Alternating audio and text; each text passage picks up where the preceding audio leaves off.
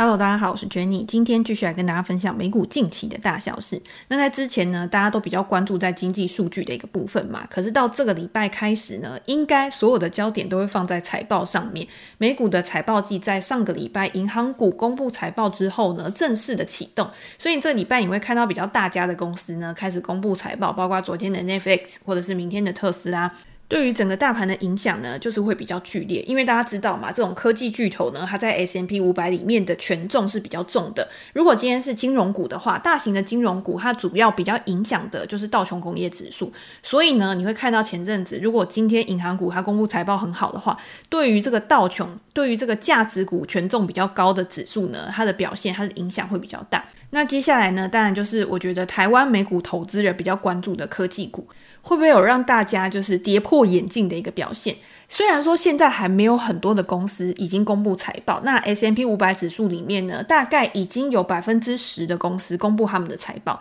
可是跟大家想的不一样是，大家不知道记不记得我们在前几集的时候有分享，就是根据统计机构他们去统计说，今年所有的分析师啊、机构啊，他们对于第一季的财报都是非常悲观的，甚至是创下了可能从哪一年开始啊到现在最低的一个成长率，甚至是负成长的一个状况。可是呢，现在公布的百分之十的一个公司，他们百分之九十的每股盈余都是超出市场的一个预期的，百分之七十以上的营收都是超过市场预期的。所以你也可以看到，在上个礼拜，银行股呢有点跌破大家眼镜，因为大家都会认为说，三月的这个银行金融风暴呢，应该会对这个银行业他们造成比较大的一个影响，不管是在获利啊或营收方面，可能都会表现不好，然后会造成市场上面二次的一个恐慌下跌。可是出来呢，其实基本上我觉得每一家银行它的表现都还蛮一致的，也就是说，他们目前看起来呢，都还是很稳健的，可以去度过这一次的风暴。虽然说他们会认为还有风险，然后也会去提列一些损失准备啊，但是就整个冲击营运的冲击来讲的话，其实是相对比较小的。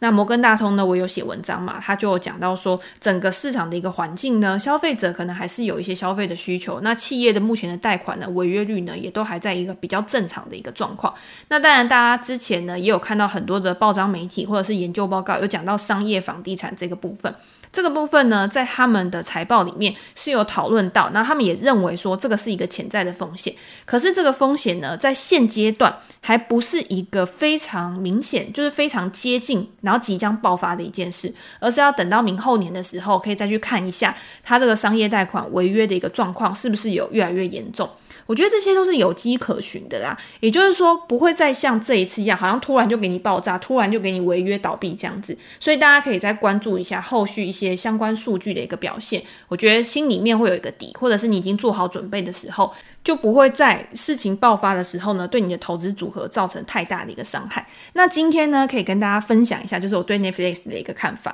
因为以目前的一个情况来看呢，因为现在我录音的时候是在开盘的期间，所以 Netflix 的股价呢，其实表现的是非常差的。它目前是下跌四个 percent 左右。那我对于公司的财报是不是真的那么悲观，或者是真的像市场讲的一样，它好像没有什么亮点啊，然后没有什么值得上涨的一个理由，所以我就跟大家一样去看坏。这家公司，其实我的想法跟大家是有一点点不一样的，就是我觉得没有亮点，有的时候也不是一件坏事。今天大家想要有亮点，就是想要有成长率优于预期啊，或者是。获利的表现优于预期啊，可能跌破大家的眼镜啊，然后市场上面可能就有一个爆发性的一个喷发上涨。但是我觉得，如果今天这家公司它已经成长到一定的规模，或者是这个产业呢已经慢慢的就是朝向一个比较稳健，那它股价波动不会那么大，它的变化不会那么大的时候，其实它就是稳步上涨。对于投资人来说，也是一件很 OK 的事情。那在跟大家分享之前呢，不知道大家在 Netflix 上面最近有没有追什么剧？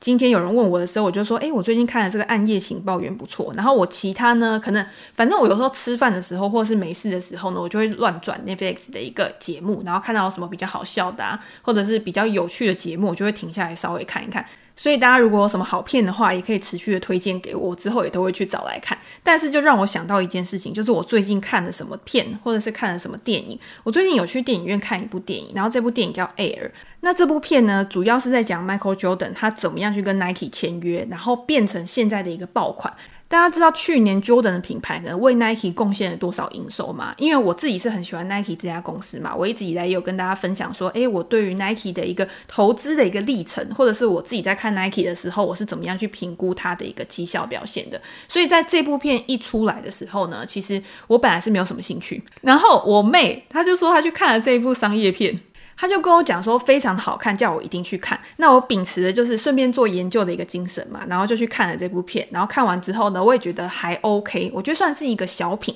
但是你没有到里面很多的亮点啊、爆发性啊，或者是给你很多的一个启发，我觉得是还好。但是呢，你在这个电影里面呢，你确实是可以看到那个时空背景之下，然后发生了什么事情，然后促成了现在 Jordan 的品牌它是怎么成长到现在。诶，我刚刚是没有回答说它贡献了多少营收啊？我记得是五十亿美元的一个营收，其实算是非常庞大的。那在这五十亿美元的营收里面呢，其实它有部分是要分润给 Jordan 这个人，就是他们当初在签订合约的时候呢，里面就有讲到运动员呢，他要从里面。然后，因为他有贡献，因为这双鞋是他穿起来，所以才有价值的，所以他应该要得到这些分润。也因此呢，Nike 就是开了一个先例，因为他提供了运动员他应有的一个报酬。而成就了他们彼此双方的一个合作。在这部电影里面，我觉得还有一个很有趣的，就是因为我从好几年前开始投资 Nike 这家公司的时候，那个时候就是 Nike 被艾迪达压在地上打嘛，所以他那个时候股价非常的烂。因为艾迪达就是很擅长用一些比较潮流啊，或者是一些达人啊，然后穿上他们的东西，然后显得很时尚啊，然后来作为他们品牌的一个特色跟标志吧。所以到了一九八四年，一九八四年的时候，那个时候其实 Nike 也不是一个非常大的品牌，然后那个时候比较红的就是康。Converse 啊，艾迪达啊，这种公司，那个时候艾迪达他就会跟一些饶舌歌手签约，或者是最厉害的球星，他都想要穿艾迪达的鞋子，所以也就让 Nike 他们在争取球员的时候呢，其实是遇到很多的阻碍，因为你的鞋就是不酷嘛，或者是你的鞋就是没有一个指标性的意义，没有什么大咖的球员穿的时候，大家就会比较不屑。但是我也觉得，今天做这种零售啊，或者是品牌服饰的东西，消费者他的喜好本来就是一直改变的。如果大家今天有兴趣去买品牌这类型的股票的话，其实你也可以看，它一定会有风水轮流转的时候，你就在它风水比较不好，在它运气特别差的时候呢，去介入，通常都是一个比较好的时间点。所以就提供给大家。那我刚刚不是讲说，一九八四年还有另外一个很红的品牌 Converse 吗？大家知道 Converse 现在也是 Nike 旗下的一个品牌，所以你就知道 Nike 为什么。现在可以这么的强大，或者是他今天就算是在短时间之内呢被别人压着打，他在未来呢，只要他有创新，他有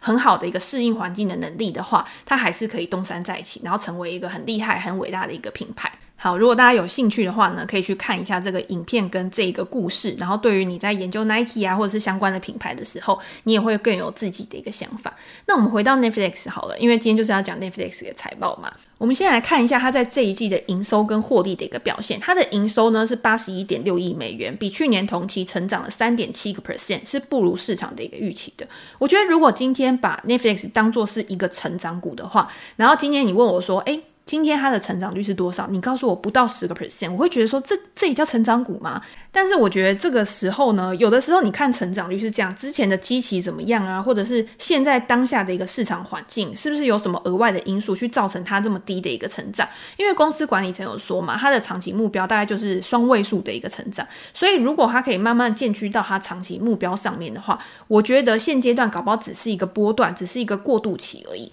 那它的每股盈余是二点八八美元，然后是。优于市场的一个预期的，本季的用户新增了一百七十五万，这个也是不如预期。我记得好像比市场分析师预期的少了大概五十万左右吧。总付费用户呢达到二点三一亿，比去年同期还要成长了四点九个 percent，快要五个 percent。可是全球用户的平均收入呢，比去年同期下滑了一个 percent。如果排除外汇的影响的话，还是成长四个 percent。但是大家都知道，过去这一段时间呢，美元就是比较强势嘛，所以对于这些海外营收比较多的一个公司，它的一个表现呢，就会受到影响。那营业利润率呢，也比去年同期的二十五个 percent 下滑到二十一个 percent。营业现金流反而是在这一次里面呢，我觉得算是一个比较值得关注的亮点吧。然后也是公司的管理层呢一直拿出来讲，就告诉大家说，诶，我们的现金能力很强啊。然后我未来呢会回购股票啊之类的，自由现金流呢达到二十一点二亿美元。然后在未来呢，他今天。如果账上有现金的话，当然公司也可以做更好的、更灵活的一个运用跟配置。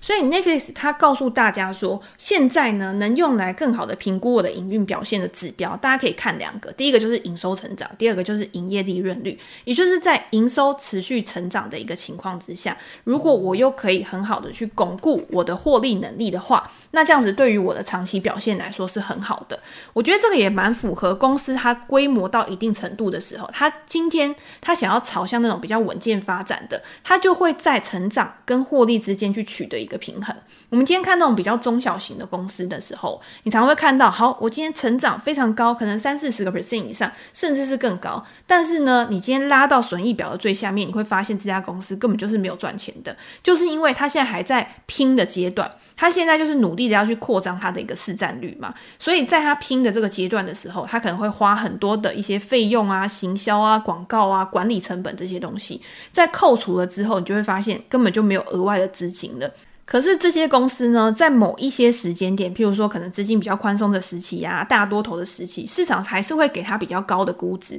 就是因为它看中它未来的一个成长潜力嘛。你今天在现阶段高速的成长，可是在未来你把这些营收可以真正的转换获利，转换到你的口袋里面的时候，那这样子其实又是开启了一个更好的一个循环，然后让它的股东可以有更多的受惠的一个机会。之前你可能赚的是资本报酬好了，可是之后呢，它可能回购股票啊，或者是支付股息的时候，你就会有额外的其他的现金的一个来源，或者是公司用不同的方式去把它的现金去返回给他的一个股东。这个就是成长型公司，然后跟稳健成长型公司它会比较不一样的地方。那现在看起来呢，Netflix 的管理层它其实比较趋向说，我希望可以达到这个平衡，我今年可以维持一个很好的成长，但是呢，我又可以扩展我的营业利润率，然后我的高自由现金流呢，可以让我在不管是景气好或者是景气不好的时候，在逆风的时候，我也可以很好的去支应。我日常的一个营运表现，然后在顺风的时候呢，我又可以重新的开启成长。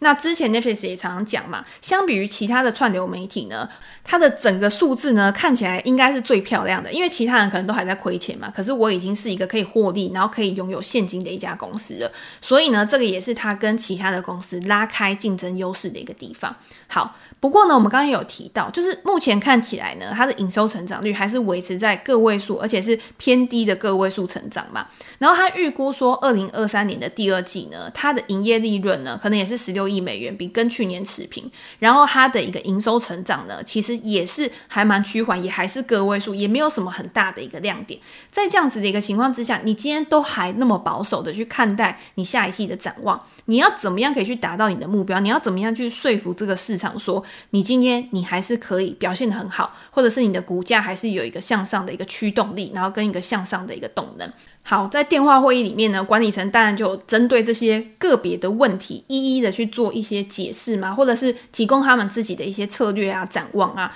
第一个当然就是。管理层说，他们现在就是要去搞定那个共享账号的一个问题嘛，因为这个共享账号其实人数是非常庞大的，对于他们的一个营收订阅的一个表现呢，其实也是非常大的。在第一季的时候呢，他们就已经在几个国家去推出这个付费共享，来解决之前的一个寄生问题，然后也希望说借由这样子的方式呢，可以去提高它的订阅跟营收表现。在接下来呢，也会在美国跟其他的地区呢去施行这样子的一个方案。加上目前的广告业务，他觉得广告业务呢，在未来也会成为一个很大的一个注意，在下半年的时候可以去加速这个成长。Netflix 对于他自己其实很有信心吗？我觉得管理层的讲法，我觉得是还蛮有信心的。他认为对串流媒体行业来说呢，参与率就是一个最重要的一个指标嘛。你今天你要怎么样去提供好的内容？你要怎么样让用户可以留在你的平台上面，甚至是花很多的时间在你的平台上面去看剧啊，或者是去玩游戏啊之类的，去吸引客户的眼球，才是他们最重要的一个事情。根据第三方机构的一个调查呢，目前 Netflix 或者是 YouTube，它其实也还是这个行业里面的领导者。也就是说，我们今天没事的时候，你可能想发呆啊，你想耍废啊，我其实还是会打开 Netflix，或者是直接打开 YouTube 去找好玩的东西，然后我想看的东西嘛。所以这个产业呢，或者是这个趋势，现在都还在发展当中。在未来呢，可能会有更多的人去加入到这个市场，然后去看串流媒体。我真的想到我爸，因为我爸以前呢，他可能就是回家，他就是坐在床上看电视，他也不会去做别的事情。可是他在前一两个月的时候呢，他突然问我说：“哎。”